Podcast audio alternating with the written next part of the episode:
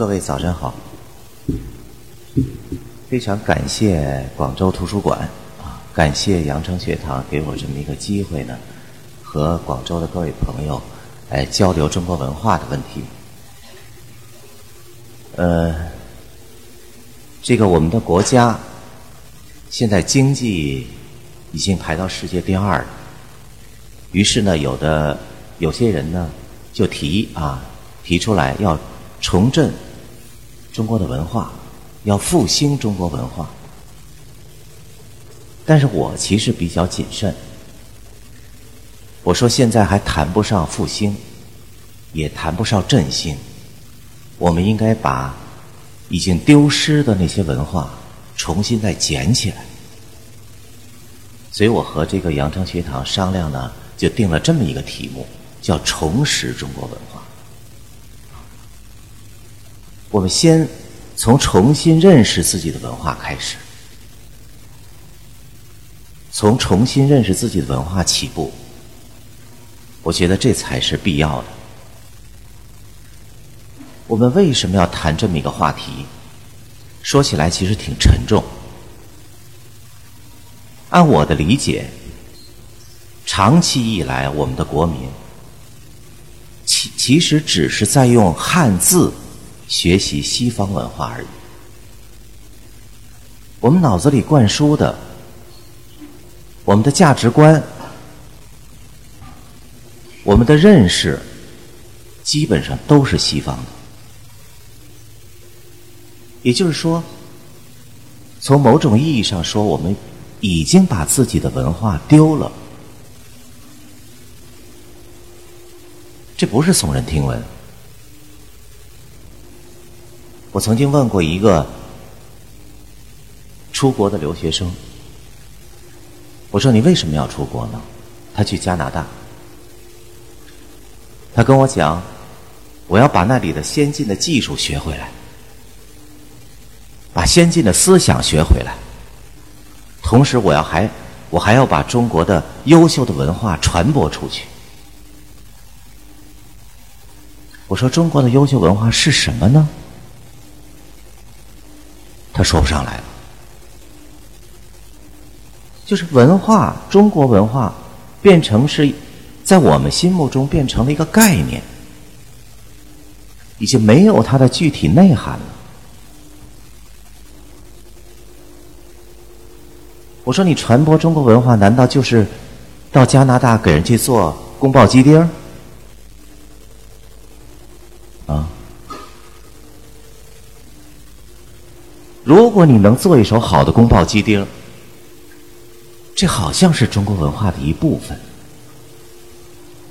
但这可是末流。为什么中国人能把不同的菜放在一起炒？这个是中国文化的理念。”西方没有这些东西，只有中国有，是吧？所以同样就是一个吃的问题，其实都体现了中国文化的那样的一些精神。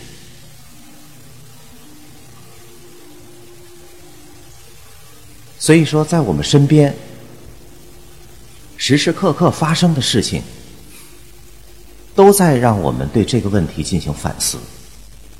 比如说，我们很多家长都有孩子，可能我们都希望这些孩子多学一点技，多学一些技能，学音乐，学我们刚才听的这个肖邦夜曲，学音乐，学乐器。恐怕绝大部分的家长都希望自己的孩子学钢琴，而不会去学二胡、学笛子。是吧？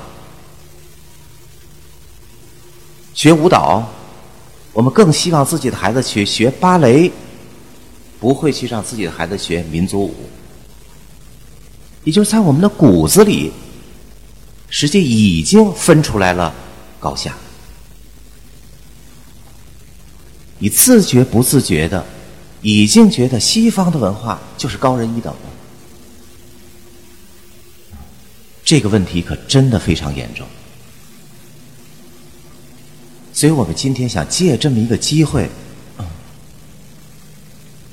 对中国文化的问题进行反思。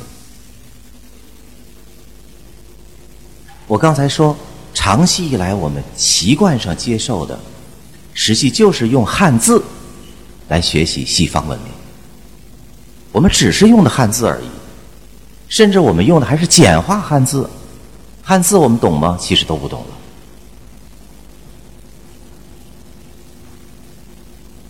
所以我们脑子里边自觉不自觉的体现的，就是西方的价值观。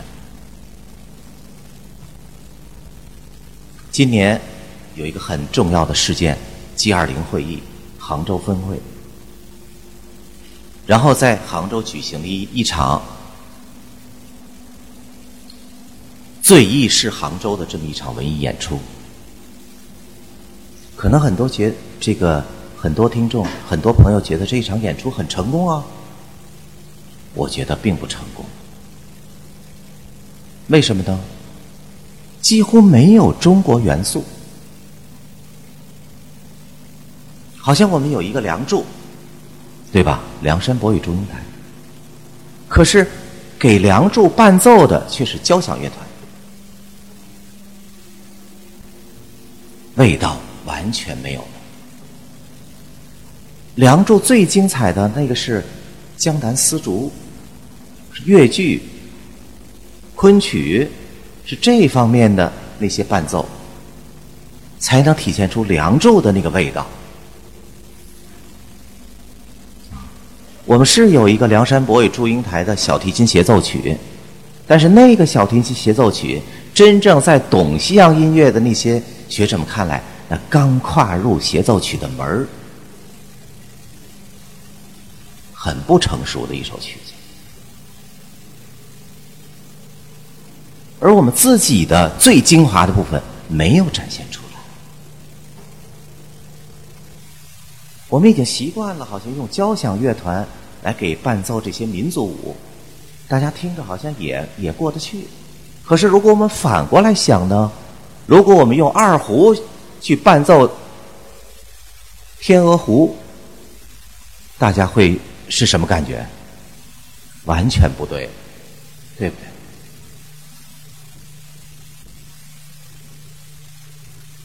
广东粤剧很有名。我小的时候，唱粤剧的大师叫红线女。恐怕现在我们用一个交响乐团给红线女去伴奏，恐怕红线女如果在世的话，她不会接受。是吧？所以自己的文化的元素就是自己，我们不能弄一个大杂烩。我要保持那种文化的纯洁性。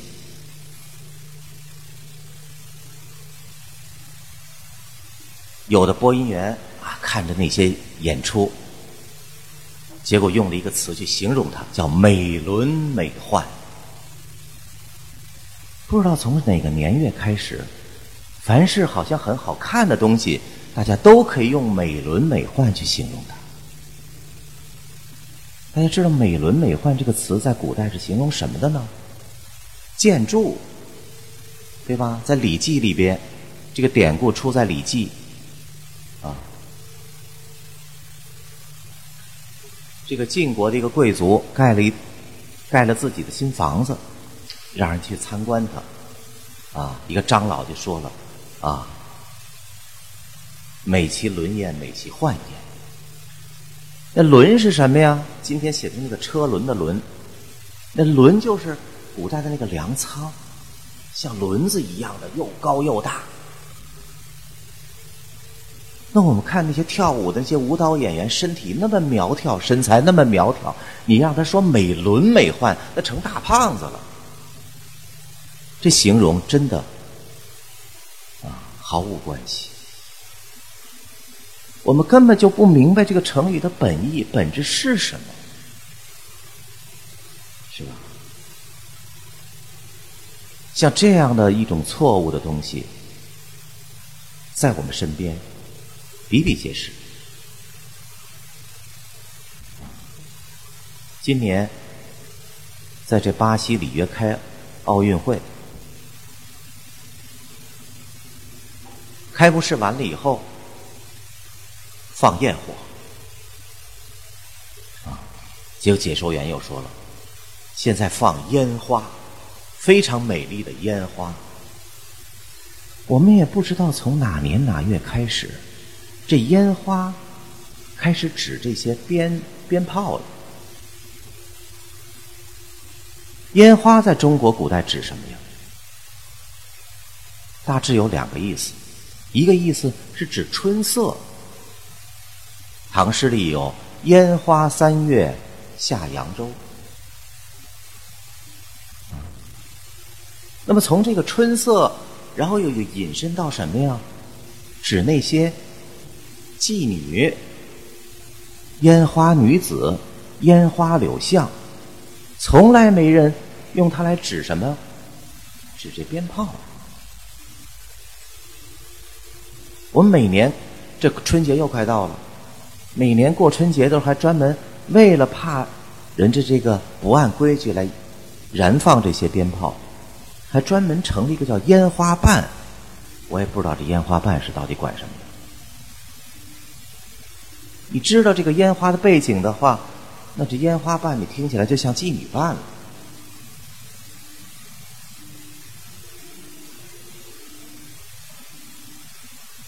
古意和今意发生变化，有人说了，语言时要与时代同前进，是吧？叫与时俱进。但是文化是什么呢？文化是传承的。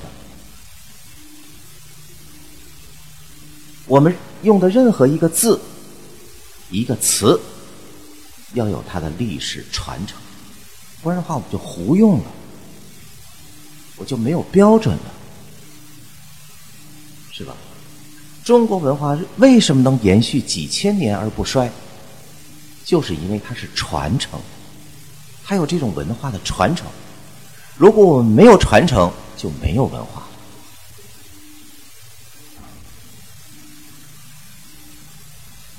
文化首先要靠文字的传承，所以中国古人对文字的要求是非常严的。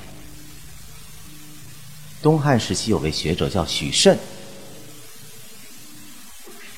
他曾经写过一本书叫《说文解字》。大家都知道，在《说文解字序》里边，他对文字有一个非常清晰的定义。什么呢？他说：“盖文字者，经义之本，王政之始。前人所以垂后，后人所以识古。”故曰：本立而道生，知天下之至则而不可乱也。什么意思呀？文字，文字是什么？文字不是一个我们随随便便可以戏弄的这样的一个图像、一个符号，它是经义之本。我们传承知识靠什么？靠文字，写在书本上，一字写错了。你的经义就错了。它是王政之始，国家发布政命要靠文字作为载体来发布。一字错了，你的政命就错了。前人所以垂后，前人怎么把知识传承下去呢？靠文字，让后人了解。后人所以识古，后边的人怎么能继承前代的文化呢？要靠对文字的学习。所以许慎讲：“本立而道生。”文字是根本，文字用对了，意思的表达才能正确。所以知天下之至则而不可乱也，这是天下的至大的道理，不可以混乱。古人对文字的要求非常严格，啊，我们对文字要有一种尊重的态度。《论语》上讲：“君子不重则不威，学则不固。”必须要有尊重的态度。不能当儿戏。一字之差，全乱。我们就从身边说起。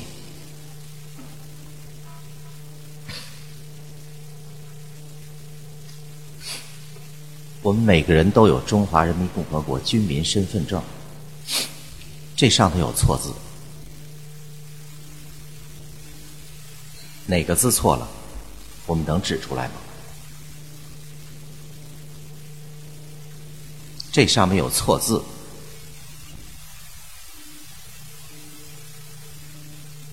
你看看，我们现在已经指不出来了。有有朋友说了“份”字错了，那他正确的应该怎么写呢？啊？正确的这个身份应该怎么写？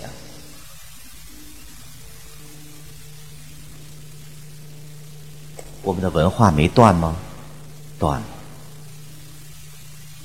就是在这一字一词之间断了。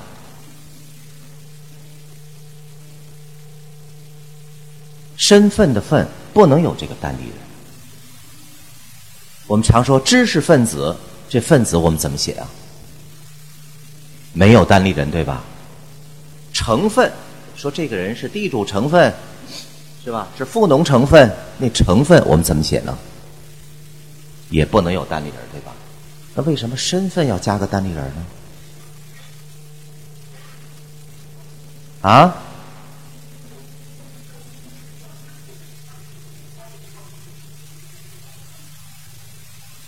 大家知道有单人旁的这个字是什么字吗？如果我们去看在居民身份证发行之前的任何的一本书，谈到身份成分，没有一个地方是写成有单人旁的字，古籍上都没有写成有单人旁的字。我们知道这个有单人旁的字是什么字吗？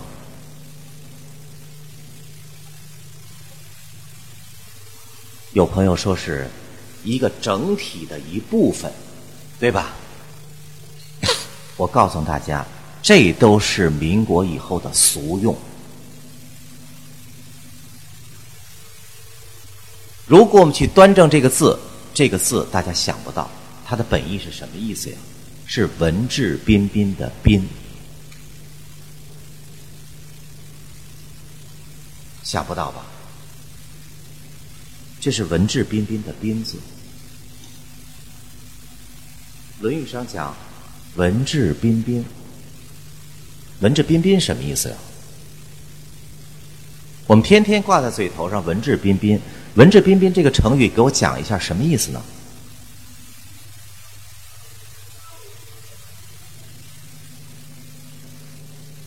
你看，我们很难把它准确的讲出来，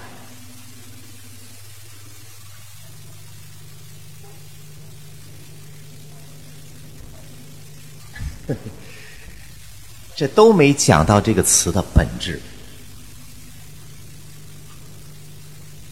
有同学已经说了“文”和“质”，《论语》上原文是这么说的：“质胜文。”则也，文胜质则始，文质彬彬，然后君子。质就是那个质朴的质，质胜文。如果这人的这个本性的那一面胜过了他的文，也就是那个有教养的那一面，这个人就怎么样啊？野，就显得很野蛮。那文如果胜过智呢，就一定好吗？孔子说了：“文胜智则始。”如果他教养的那一面胜过了他那个天真的天性的那一面，这人就感觉到很刻板。孔子用了一个史历史的这个史史官这个史来形容他，就觉得很刻板，也不好。那孔子认为什么样的人好啊？文质彬彬。然后君子，也就是文和智各占一半。所以文质彬彬的本意，如果我们用白话给它讲出来，就是文质半半，文质各占一半，各占百分之五十。那这样的人就最好了。为什么孔子会有这样的思想呢？我们都知道，儒家讲什么？儒家的最高哲学是中庸。中庸就是恰到好处，是吧？不能过。孔子讲过犹不及，过和不及都一样，所以一定要各占一半。于是古人就创造出这么一个词：文质彬彬指的是人吗？所以从一个单立人这个单立人在古文字里边就是个人，然后再从一个另外一个字，从一个分。把文和质一劈两半，创造出这么一个字。我们去查《说文解字》，《说文解》上，《说文解字》有这个字，叫“文质备也”。这是文质彬彬的本字。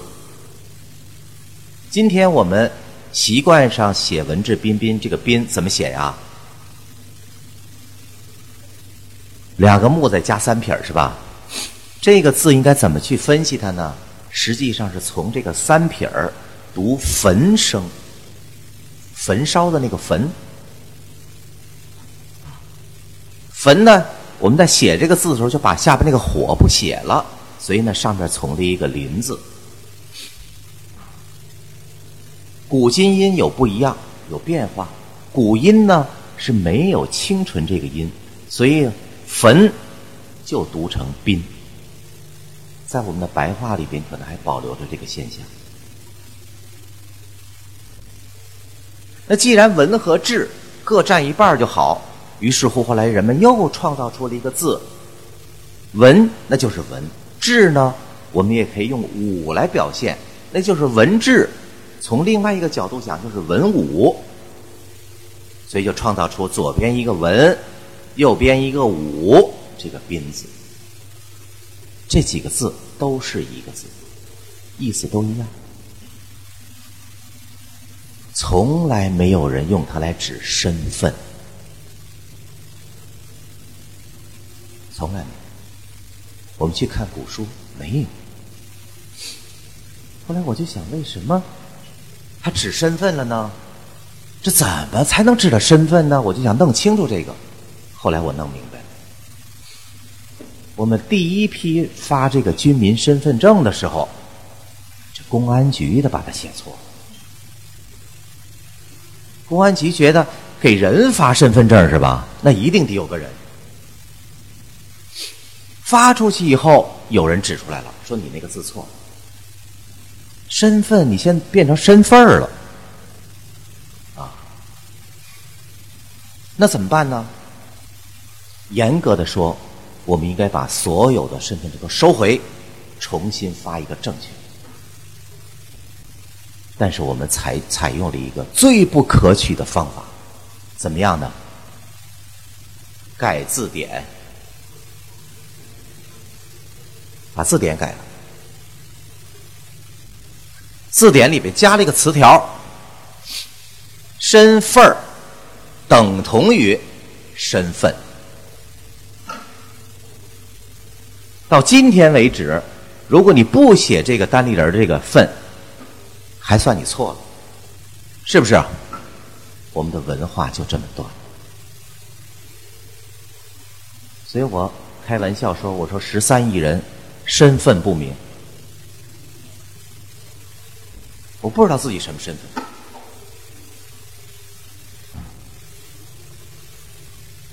这就是文字传承的文化。我们不要小看这一个字，文字是有发展，但是它离不开它那个本意。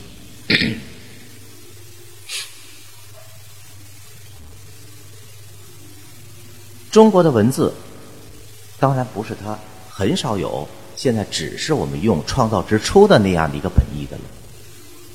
但是所有意义的发展都是有关联的。有它的引申意义，有假借义，有各种各样的意思的发展。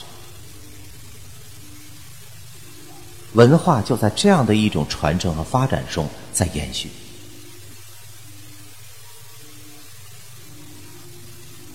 所以我们说，我们使用文字实际是一个非常严肃的事儿啊，今天当然电脑出来了以后，我看网络上、微信上可以各种各样的细说文字，实际这是一个非常不严肃的事情。文字是承载文化的，如果我们对文字不理解，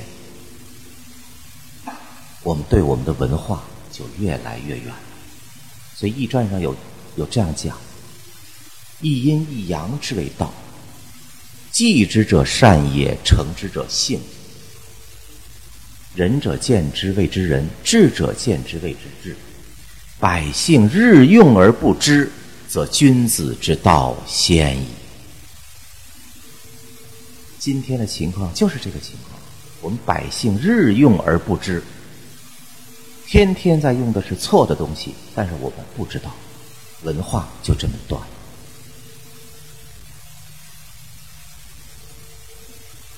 这是说到我们的文字，我们可举的例子太多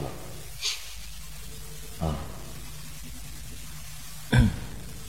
观念上我们现在就是西方式。有的朋友可能不相信，不相信我举个例子。今年我们还有一件大事，我刚才说了，在里约开奥运会。奥运会提出来的口号是什么呀？更快、更高、更强，是吧？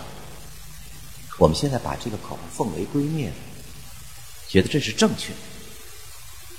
我本人觉得它是不对的。怎么不对呢？我们先说体育的精神是什么？我们为什么要强身健体？我们为什么要做体育呢？体育的精神，它的目的是什么呀？是让人强身健体，对不对啊？可是今天你看参加奥运会的那些运动员，有几个身体好的？一身的病，一身的伤。这已经违违背了体育的初衷，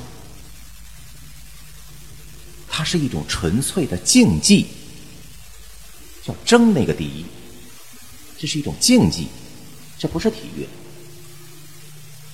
而为了争这个第一，就会有各种各样的卑劣的手段。首先服用兴奋剂，我们现在在打兴奋剂。可是你没有想到，你这个体制就是促使人们在用兴奋剂，更快、更高、更强吗？一定要追求那个第一，那就不择手段，各种的这种傲步、诽谤别人，来实现自己的成绩，是吧？而且现在兴奋剂还有政治操作，跟我价值观相同的，我可以让你用。跟我价值观不同的，你就是需要用，我也不认。这变成什么了？这还是体育吗？这完全不是。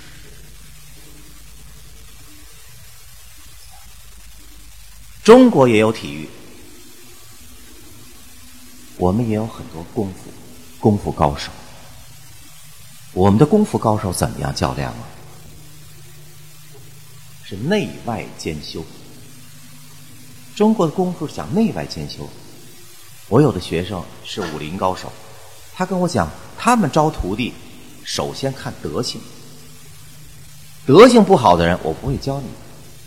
你德行不好，我教你一身功夫，你出去就去欺负别人去，这不行。先看德行。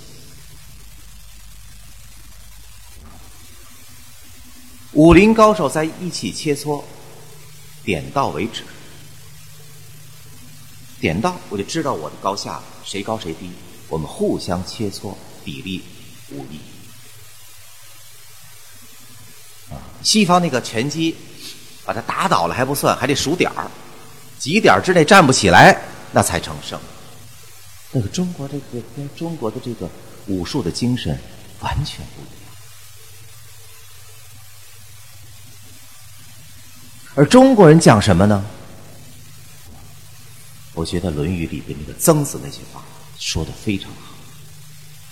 曾子曰：“士不可以不弘毅，任重而道远。人以为己任，不亦重乎？